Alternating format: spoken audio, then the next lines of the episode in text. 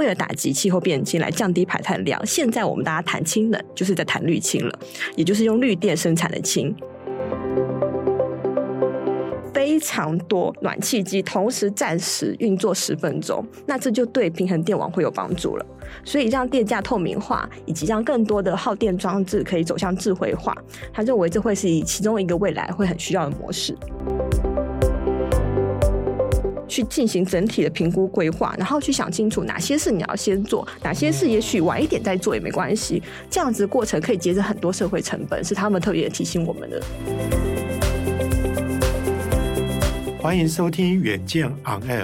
各位听众朋友，大家好，我是主持人，也是《远见》杂志总编辑李建兴啊。我们延续上一集谈到的哈，就是说，在整个世界的能源危机，那尤其欧陆的危机是更大的时候，有一个倒霉鬼哈，呃，应该是说他受到池鱼之殃啦，就是德国，他以前是能源。的一个大国，也就是绿色转型的一个模范生，但是他这次受创非常的严重。上一集我们大概跟我们的记者，因为我们的资深记者傅婉琪刚好有到欧洲，也就是到德国去采访，他有带回来。第一线的一个现场的一个直击，我们大概聊过了上半集之后，接下来紧接着赶快来聊一下下半集哈，因为我相信能源的议题真的是三天三夜都聊不完哈。好，我们赶紧来欢迎我们这一集的来宾，也就是我们资深记者傅婉琪。婉琪你好，各位远见 On Air 的听众朋友，大家好，我是婉琪。是婉琪，其实我们刚刚也呃上一集也提到了很多嘛，包括就是说核能到底该存还是该废，那也提到就是。说蓝莓，然后以及德国这次哈，这次也非常受山场重的，就是在于就是他们的天然气的一个部分嘛。那原本天然气他们会仰赖它，是因为它要停核了嘛，核电不用，那于是就是拿拿液化天然气来作为一个过渡的一个能源嘛。好，能源的种类当然非常的多种。那有一个能源，也就是最近其实是。呃，慢慢的成为话题，慢慢成为主流的，就是氢能。那现在目前有三十个国家都在发布国家氢能战略，也就是说，打算用氢能来取代化石燃料了。那其实氢能哈，我相信一般的听众朋友大概跟我一样，就是说，哎，为什么氢哈？我只知道氢就是说，如果我气球加氢气，它会一直往上飞。我我感觉上它就是一个可以拿来玩的一个东西啊。为什么氢能它将来可以解解决我们很多的一个排碳的一个问题呢？还有这个氢能，它真的发展就会完完全无往不利吗？你可以举一下，就是说你在德国看到的一个状况吗？嗯，好，是谢谢总编。呃，首先就德国来说，其实德国它自己已经采用了蛮多氢能，像是呃上半集我们有谈到化工业，只是他们就是也用了蛮多，现在就已经用了蛮多氢能了，除了天然气以外，只是现在它用的氢绝大多数都是灰氢，灰氢就是用化石燃料去生产的氢，所以这些氢还是会有碳足迹，没有办法达到我们现在呃对氢能的期望，就是一个完全干净的来源。所以为了打击气候变迁来降低排碳量，现在我们大家谈氢能。就是在谈绿氢了，也就是用绿电生产的氢，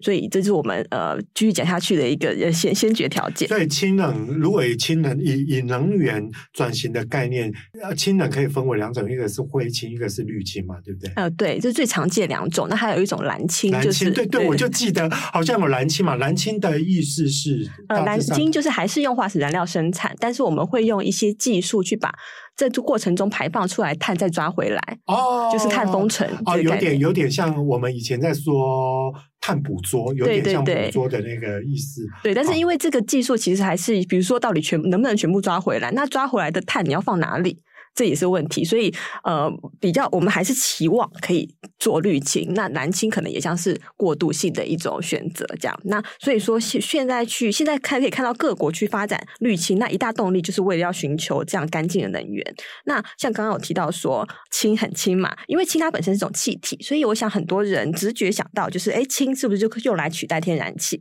但是氢能在未来的能源社会里面，还有另外一个很也很重要的角色，就是可以作为储存能量的一种形式。是因为绿氢是做出来的嘛，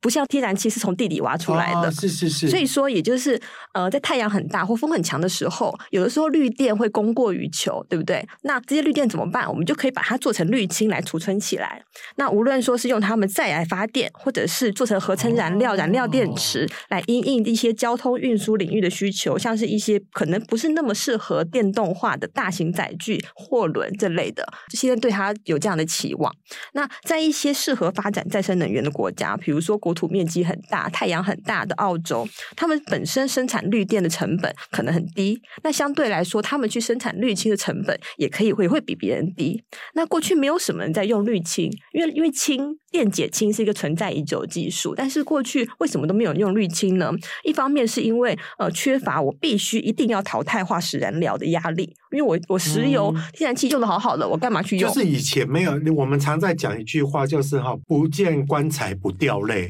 那现在就是因为棺材挖出来啊，然后你就开始知道，就是说真的，我要要要棺材门已经打开了。这样，那一方面也是因为过去绿电都不够，怎么还会去做滤氢？滤氢价格一定很贵嘛，所以价格也没有。竞争力也没有呃压力，那就是绿氢的产能跟使用量都会很低。但是在比如说像刚刚提到澳洲，或是南智利，或是中东这样的地区，他们出口绿氢的价格其实是可以非常有竞争力的。再加上现在。看到这么多国家都大笔的投资氢能计划，所以专家会认为绿氢的价格也会逐渐下滑。那它在未来的能源系统中可以是扮演一个重要角色。所以现在的阶段来说，氢能一方面要扩大产量，一方面是要打造基础建设，像比如说要我们需要运输氢能的管线网络，以及去发展各种长程运输氢能的方式。那前者我们可能可以改装现有的天气管线。那像总编刚好提到说，呃，氢会飘起来。因为氢它是最轻的一种、最小的一种分子，所以说我们如果要用既有的天然气管线，我们就要做一些改装，比如说加固，再多一个层，让它不会漏掉啊。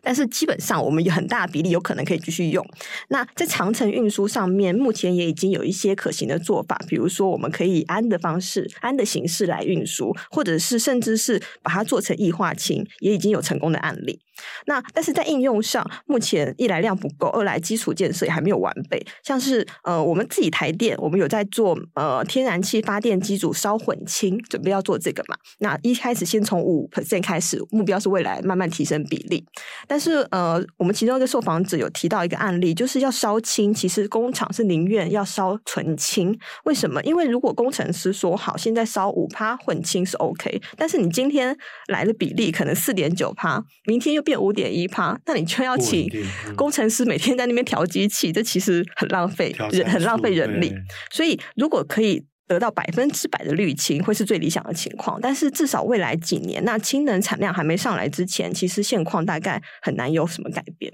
是，其实哈，或许如果大家回忆一下，在国中的时候或高中的时候，在读读化学的时候，我们都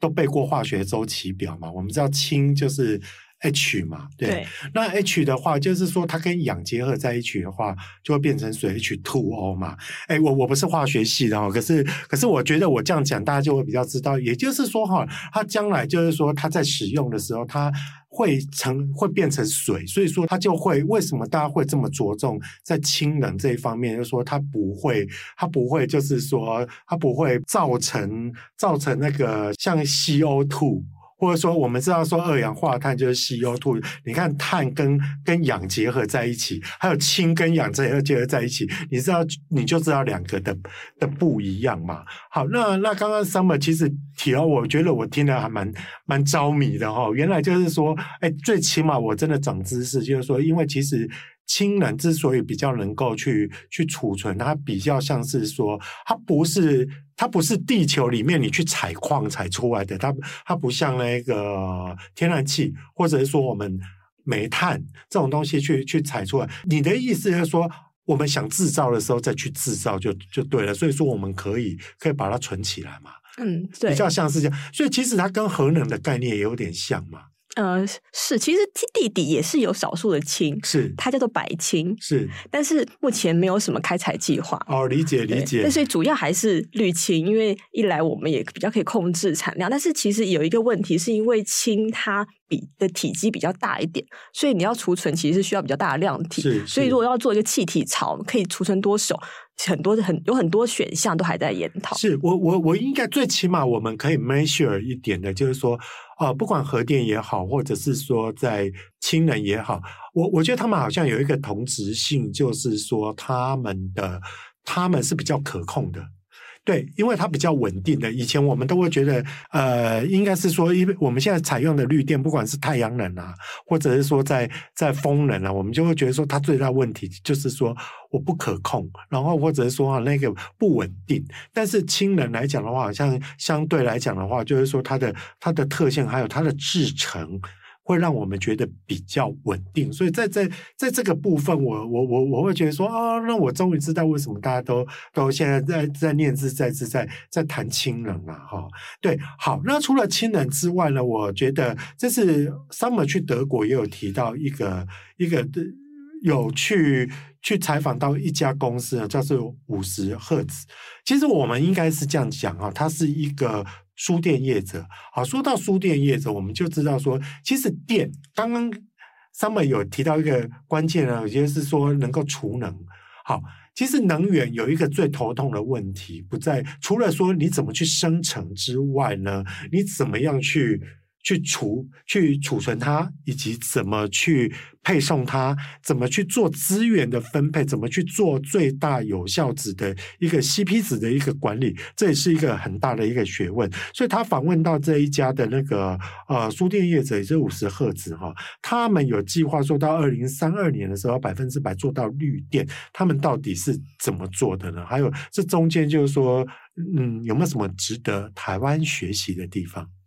嗯嗯，是，呃，首先一些背景知识，就是德国政府它的目标是要在二零三零年前，可以将绿电占总用电量的比例提升到八成。所以这家输电商五十赫兹要在二零三二年达到他自己电网区域百分之百绿电目标，算是蛮有野心的。那它的绿电区域包括柏林，就是在东北边，所以它总部在柏林。那我们也在呃柏林采访到他，他他自己想要做这个目标，可是你想，身为输电业者，他们自己其实不生产。电，所以他要怎么样做到呢？那他们一再强调就是要合作、合作再合作，无论是和太阳能、风力发电厂合作，还是和其他地区的电网业者和政策制定者，都需要密切的合作。那现在因为能源危机，呃，鼓励大家来加速能源转型，所以就更有机会和各种利益关系人来达成共识。但是当然，他们自己还是需要呃加速努力。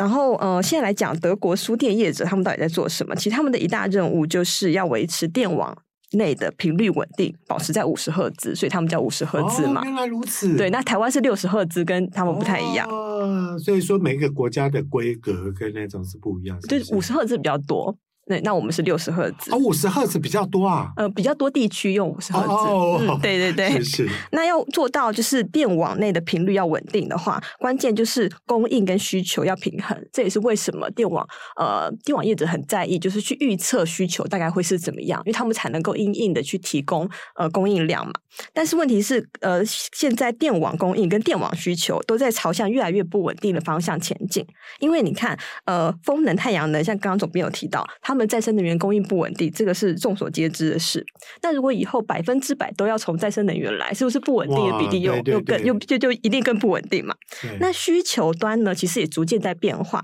因为像我现在看到欧盟，它也未来逐渐要全全速改用电动车，所以电动车越来越多。那还有就是。呃，因为家庭暖气过去是用天然气或是燃油嘛，那他们现在想要改用呃热泵，热泵就是一种呃耗电的暖的暖的暖气机。嗯，那如果说你看用用车车子或是暖气都越来越用电，所以用电量一定总体用电量就会提升，而且这些耗电装置你也不太确定他们什么时候会用。这也这目前也很难预测，所以要达成他们稳定频率的这个任务，是否就难上加难了？嗯，那目前呃，就他们来说呢，他们认为这样子庞大的挑战，目前其实是没有一个解法就可以解决所有挑战。但是他认为，如果你综合几种因应措施，还是可以做到电网平衡。像刚刚提到的氢能发电厂，可能就是一个比较弹性的方式。比如说，呃，如果现在我突然之间用电不够，但是我临时烧氢是做得到的，哦，所以这可能是一种。那另外一个呃。他认为可能会是非常关键的一个呃，希望可以做到的是，要是要依赖整个欧洲规模的电力市场改革，还有数位化。简单来说，就是呃，过去。传统发电的模式是，如果用电需求上扬的时候，比如说大家现在下班回家了，用电量很大，那发电厂就增加发电量供给，这样就可以平衡供需，算是比较单纯的做法，需要人力也不是这么多。但是像再生能源这样子，无法弹性去供应，一样是你没有办法开关太阳光嘛，那就会需要需求来配合供给的量。这是什么意思呢？就是像比如说，如果现在家里呃，我们装了智慧电表，有些人是不是就想，我想要等到离峰的时候再来洗衣服，因为这样电价是不是会比较低？所以电价的高低确实是可以影响行为的。那未来我们会需要更多的装置，也可以像人这样，根据电价的高低起伏来调节自己运作的状态。像比如说，我们家假设我们家有暖有暖暖气机。如果它暂时停止送风十分钟，对整个室内温度大概不会有很大影响，你可能甚至都不会注意到。嗯。但是如果非常多暖气机同时暂时运作十分钟，那这就对平衡电网会有帮助了。所以让电价透明化，以及让更多的耗电装置可以走向智慧化，他认为这会是其中一个未来会很需要的模式。是，其实哈，我觉得简单的讲一讲哈，呃，我想听众朋友会更清楚。我今天听听 Summer 聊天，Summer 聊天，我觉得我学到很多以前哈，因为当总编辑的关系，也常在处理这样的一个议题。可是我以前都会不知道，就是就是说，哦，到底一直在讲讲电网，它那个概念是怎么样？其实我觉得，你拿你的钱的概念来讲，来来讲的话，我们不是都要用钱吗？可是我们也需要赚钱嘛。那有时候你你一家公司哈，或者说一个企业，你常常会周转不灵，或者说啊，你常会需要掉草头寸，就是说你的 income 跟你要要配出去的东西，你要用的钱忽然不平衡了。所以说你忽然有一大笔的资金你要去支付，可是呢，你刚好这个月的的的收款收的比较不是那么顺遂的时候，你可能就会被断头，你可能就会遭受到就是说我们说的。周转不灵，那很多公司就是因为这样周转不灵，你就会倒闭。好，那那个倒闭，我们就会想说，为什么台电会跳电？就是这样子，一个供需没有办法。没有办法平衡嘛？好，那以前呢？我觉得应该是这样讲。以前哈，我们在用核能或其他那种比较稳定的能源的时候，我们就比较像上班族。我最起码每个月哈，我我我领的是固定薪水。可是呢，我现在是绿能来讲的话哈，还有风能、风电跟太阳电、太阳能的话，我。我领的东西哈，我的 income 是一个比较不稳定的，哎，我可能是哈去接 case 的，啊，所以说你就会常常常常会面临到就是说哇，啊，你这个东西要怎么调控？所以说哈，包括有两个有几个管道啊，也就是说你在 income 的部分，也就是你收入的部分，你就必须要想办法让它稳定，或者是说，刚刚我们为什么会讲说储能这么重要？要不然你就是要比资金哈拿来用啊，或者刚刚上面有讲到说有一些替代。人员紧急因应像亲人，忽然你就可以烧氢，也就是说啊，你接的 case 不够的时候，哎呀，那没关系啊，我最起码我我去 seven 打一下零工那种那种感觉上，我会有一些 income 进来。好，除此之外，就是说哈，我在输出的这个部分，也就是我们在讲说财务的这个部分，在花钱的部分，我可能。能够计划性的付款，也就是说，我在花钱的时候，不是说哈，人家来请款我就给他，我最起码可以可以开开支票啦，或者是或或者是说哈，我那个我我我那个大大概大概会几个月付款，我可以我可以把它规划出来，好，用这样子的东西来解。我相信各位听众朋友应该我讲的好像还蛮清楚的哈，所以这个电网的东西就是这样。然后然后另外有一个重点，就是刚刚上面有提到，就是说智慧型的。一个电网或是用电，就是说，因为有时候我们人工管理会挂一漏万嘛，可是智慧型就是说它包括很多的机制，然后它自己也会有防呆或或各种形式，就是说，哎，会调节大家大家用钱的那个那个那个幅度啦。也就是说，哦，你你不要在月初的时候把钱全部都花光，然后有一些该用的东西，我或许在月中或或月底的时候再来付，这样就调节开来了。好，我我想大概这个东西我讲的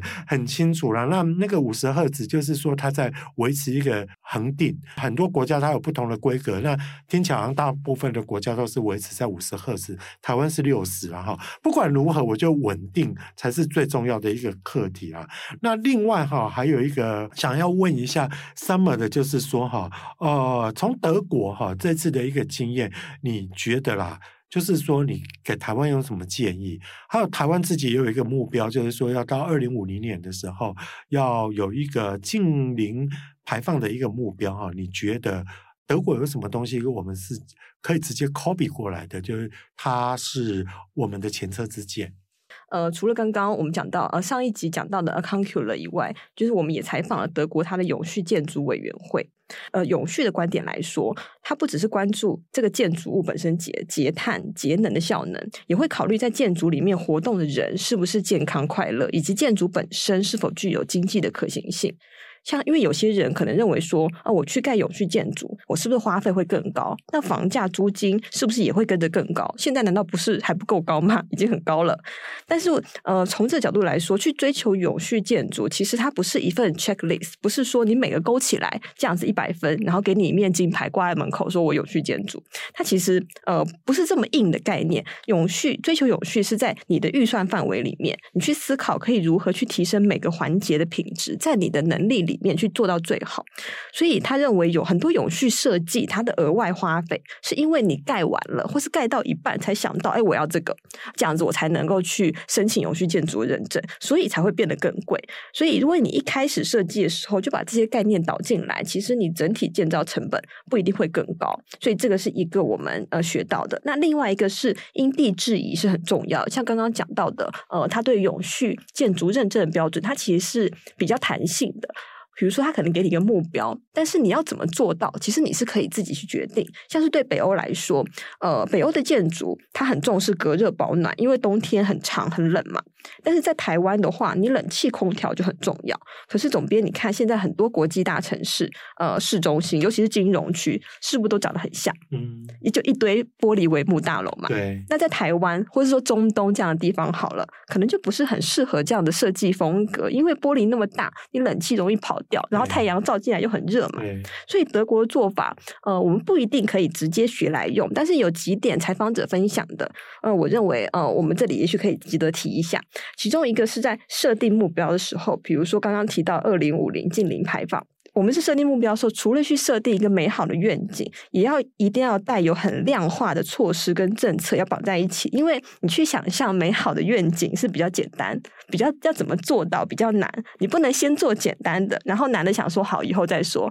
因为像德国，呃，我们现我们上一集有提到，他在做能源转型的时候，整体来说，呃，你去建离岸风机，你去放呃太阳板，这个太阳能板比较简单，基本上你有钱，呃，就差不多可以做到。但是你要说服当地的居民说，呃，我要建呃岸岸上的风机，然后或者是我这边要拉一条高压电缆，所以可能会穿过你家楼上，这个是比较难的。那过去他们就是简单的事情做了很多，所以再生能源产电量是不是有很大幅的提升？这很好。可是你电缆还没盖啊，所以你产出来电又送不到你需要用电的地区，这就他们在检讨、在想要改、加速改善的其中一个地方之一。那另外一个是现在绿能的科技，我们看到它吸引很多投资，所以我们会认为这方面的科技未来可能会有很大的呃跃进。对，但是能源转型这件事需不需要依赖现在？很多很很会会不会需要依赖很多现在还不存在的技术呢？你要把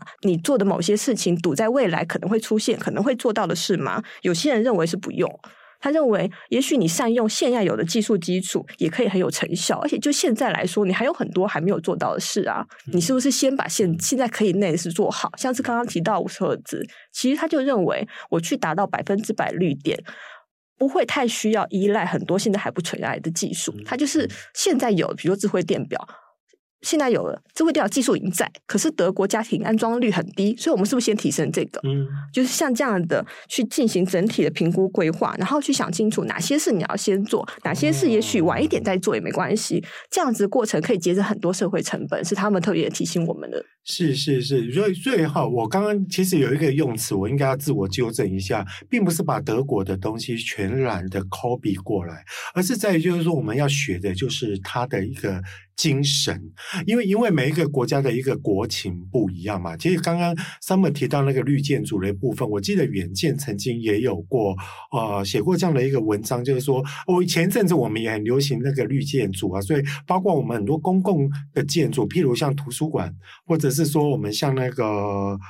台铁的车站，哇，那都有用全面的玻璃，结果就发现哦，有人有人在那边里面就就被热晕了，尤尤其台湾的那个，这是夏天的时候真的是很折腾人哈。那所以说这个部分到底要用怎么样的一个模式？而且当时哈为什么会被热晕？因为因为我们用玻璃，为了为了要采光，可是呢我们里面又不装空调，可是这个不太可能，这种东西都必须要要去做一个比例的配置，而不是全部全部都照单。全收啦，这是第一个要点，就是说我们要参考到国情，大概人家的那个概念可以可以拿来用。第二个就是说哈，在在进行整个绿化或者是说节能减碳、净零碳排的一个工程当中，它本来就会有很多的细工程的一个排序。好，那这个排序上面，其实我们可以从他山之石就可以知道，就是说，哎，原来如果我们把把顺序先调一下，例如说，我们先要提升需求呢，还是提升大家智慧电表的装机率？先制造出更厉害的智慧电表呢，还是让人民更喜欢用智慧电表呢？我我相信这个这个都已经有了一个一个答案了。那所以说哈，我觉得其实所谓的就是说要从国外来学经验，我相信都还是要参考我们自己台湾的一个国情，才有办法拿捏出一个最适的一个方法哈。就适配的事了哈。好，那最后呢，就是 Summer，其实你这次去德国真的是也也非常的的辛苦了哈。那你你可不可以跟我们聊聊，就是说这次德国行啊，有没有什么特别的心得？有没有有一些幕后花絮可以跟我们分享呢？刚刚讲到说有没有比较辛苦的地方，就是 我我都很辛苦。我觉得最辛苦的地方就是我身为一个不吃红肉的人，啊、很多采访对象就会想要请你吃他们知名的香肠跟猪脚，就这部分确实是很辛苦。而且他们的猪脚很可怕，都很大盘，很大一盘，很大盘。大概都是四人份吧。对对对，他跟我们大概你但如果没有去过德国，吃过道地的德国猪脚，千万不要把它想象成哈那个万南猪脚啦，或者说哈我我们公司附近那个富霸王的那个猪脚，然后不是这碎薄，那很恐怖。就是一个像是那种感恩节火鸡真的规模，真的，我第一次看到，我那时候蜜月去德国，我也觉得我吓到，这么多怎么吃得完？可能打包吧这样。然后呃我我们因为我们有也有去斯图加特。然后那里有一间就是全世界最大的猪博物馆，就是据说里面有五万件关于猪的展品，是世界最大。所以就是德国人喜欢猪的程度，这个就让我很印象深刻。这，就是一个。然后另外一个是德国火车的误点程度，也让我们印象很深刻啊。我好讶异哦！我以为说他跟日，我会把它想象成，因为我们知道日本的新干线是非常准点的，结果我们台湾高铁也不错啦。我本来以为说他们这么实事求是，然后这么讲究讲究细致工程的人，在这方面，哎，没想到哎，你指的是 ICE 嘛？哈，呃，其实都蛮不准的，就像主任刚刚提到，啊、呃。德国民族，我们会的的总的的守时程度，可能就是呃瑞士、日本这样等级嘛。对，对，对。啊，事实上应该说，我们碰到德国人，他是很准时，没错。可是德铁的误点率就是非常非常的高，而且据我所知，二零二二好像来到历史新高。就是像我高铁，他们叫 ICE，大概只有五到六成的电列车是准时的。啊。哇，这样如果在台湾被骂死哎，对。我觉得他他们他们人民应该也蛮也蛮辛苦的，因为比如说你今天经理人，假设我要去柏柏林开会，然后误点两小时，这会会都可能都开完了。然后我们这次搭车误点的比例也是跟刚刚那个就是五到六成差不多，有一班是直接被取消，当天早上你去就没车，然后迟到半小时内都还算不错。然后我们有一班是我们到车站了，然后告示就说哦，现在这班次会晚十五分钟，然后我们等了十分钟，十五分钟 OK 啊，对，然后我们等十分钟以后，他又说现在会晚三十分钟，然后我们又等了二十分钟，他又说现在会晚四十五分钟，就是你永远不知道他什么时候才要再来啊，就是很惊讶。然后呃，因为我们先出去之前有有读一些 功课，就有知道说，其实近来德国在呃基础建设上面是呃很需要加强投资，不仅是德铁，就包括它电信基地台、它的五 G 覆盖率，还有它的一些桥梁要更新。就是都蛮需要再加速脚步改善，但是因为呃，像总编来说，他现在其实也有缺工的问题，而且他缺工不仅是我们像我们刚刚提到说，可能去装设太阳能板啊，去呃安装风机这类的技工，那其实他在数位化，像比如说安装，是就帮助中小企业转型的这些人才也很缺，是很多方面，包括还有像是呃医院这类的，也都就是它缺工，其实在很多。产业上都是一个蛮严峻的问题，所以呃，就是我们才我们有刚刚提到说，他现在要做的是，他现在虽然很确定他自己要做什么，就是能源转型，嗯、可是你有没有那么多的，你有没有足够的资源跟人力来做到这么多事？就是我觉得这是前面一个蛮大的风险。哇，那听起来哈，我觉得看看别人，想想自己，我觉得其实好像生活在台湾，好像也还蛮幸福的哈。就刚刚其实我让我觉得蛮讶异的一点，除了就是说，我们认为说日耳曼民族跟大和民族一样，都是一个非常重视效率的一个一个国家，就是说，照道理讲，像我们都知道说，像日本的。日本的新干线或者说日本的 JR 来讲的话，哇，他们是那种非常非常不非常不容许有任何的误点，所以说常常他们的火车事故都是因为因为那个什么火车的司机因为要要赶着要准点，所以说哈才才会造成就是速度。加的过快才会造成造成这样的一个一个状况嘛，所以这个日本的的文化反而也是造成了，就是说哇，他们火车事故的一个很重要的一个原因。好，反过来再看看德国的话，我哎，我从没想到就是说原来原来德国有这样的一个问题，然后另外还有包括就是说刚刚呃 Summer 所讲的基础建设不足，哇，我在想说这个这个部分啊，因因为这几年。东方国家发展的比较比较比较比较快嘛，因为有时候有时候基础建设这个事情就是这样很吊诡啦。就像我们知道，中国大陆也也是这一二十年、二三十年才发展的，可是像这种建设的东西就很容易后发先至啦。所以说，哇，那现在德国就有点像是老市区，我们就比较像新的新的从化区。那新的从化区大概那个基础建设都很好，可是它那个老的社区就开始要都更，哇，那。都更的的工程就就就我们就蛮大的啦，哇，真的无论如何我都觉得说非常谢谢哈，Summer 呃，借由他的眼睛带我们一起去周游到德国的，不管是能源啊，或者说企业啦，甚至就是说也看到德国的一个基础建设，包括德国的这些在生活还有公共工程的这方面的一个。不一样的观点啊，我觉得哇，真的是非常的宝贵哈。好，再怎么完美的一个宴席哈，总是有曲终人散的时候。如果你想要了解更多的细节，那欢迎参考我们资讯栏上的连结，也请大家每周一定要锁定我们的远见 On Air，帮我们刷五星评价，让更多人知道我们在这里轻松陪你聊财经、产业跟国际大小事。我们下周拜拜喽，拜。